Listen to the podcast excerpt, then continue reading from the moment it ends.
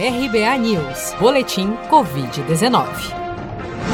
Dados atualizados pelo Ministério da Saúde, divulgados na noite desta segunda-feira, 12 de outubro, apontam que 5.103.408 brasileiros já contraíram a Covid-19 desde o primeiro caso confirmado da doença no nosso país em fevereiro deste ano.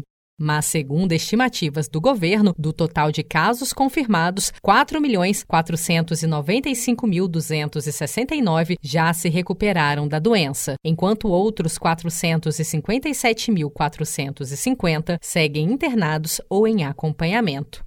Ainda de acordo com o balanço oficial desta segunda-feira, o Brasil já soma 150.689 mortes provocadas pela Covid-19, desde o dia 16 de março, quando foi registrada a primeira vítima fatal da doença no país.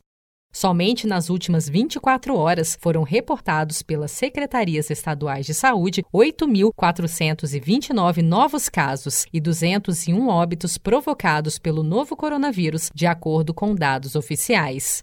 Pesquisadores da Organização de Ciência e Pesquisa Industrial da Commonwealth da Austrália descobriram que o novo coronavírus pode sobreviver por até 28 dias em superfícies comuns, incluindo dinheiro, superfícies de vidro, incluindo telas de telefones celulares, além de aço inoxidável.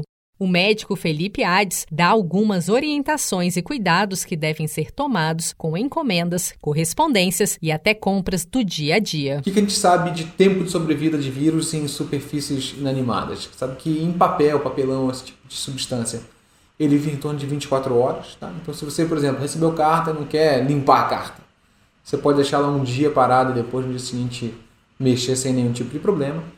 E em substâncias tipo plástico e metal, que são embalagens de sei lá, leite, pão, esse tipo de coisa, ele sobrevive até três dias, tá? Então, se puder fazer a compra, recebeu em casa e deixar três dias no canto, a gente recomenda que se faça isso, tá? Não é uma recomendação universal, isso é uma recomendação meio minha, assim, tá? Eu recomendo porque essa é a observação que a gente vê nos estudos científicos.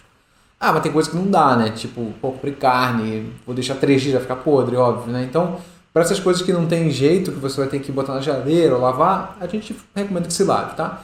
Você pega aquela embalagem, pode lavar com água e sabão, é, água corrente e guardar na geladeira. Tem gente que pode que prefere borrifar álcool e depois limpar com uma toalhinha também não tem problema, pode ser feito dessa maneira. A pesquisa australiana envolveu a secagem do vírus em um muco artificial em diferentes superfícies, inclusive no escuro, para avaliar o efeito da luz ultravioleta, uma vez que as pesquisas demonstraram que a luz solar direta também pode inativar rapidamente o vírus.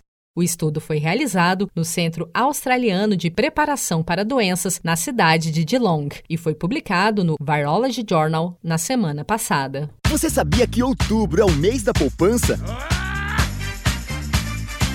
E o Cicred celebra esse mês especial com um sorteio de meio milhão de reais da promoção Poupar e Ganhar Sem Parar. A cada 100 reais depositados, você recebe um número da sorte para concorrer. Procure sua agência e participe. Com produção de Felipe Andrade, de Brasília, Daniele Vaz.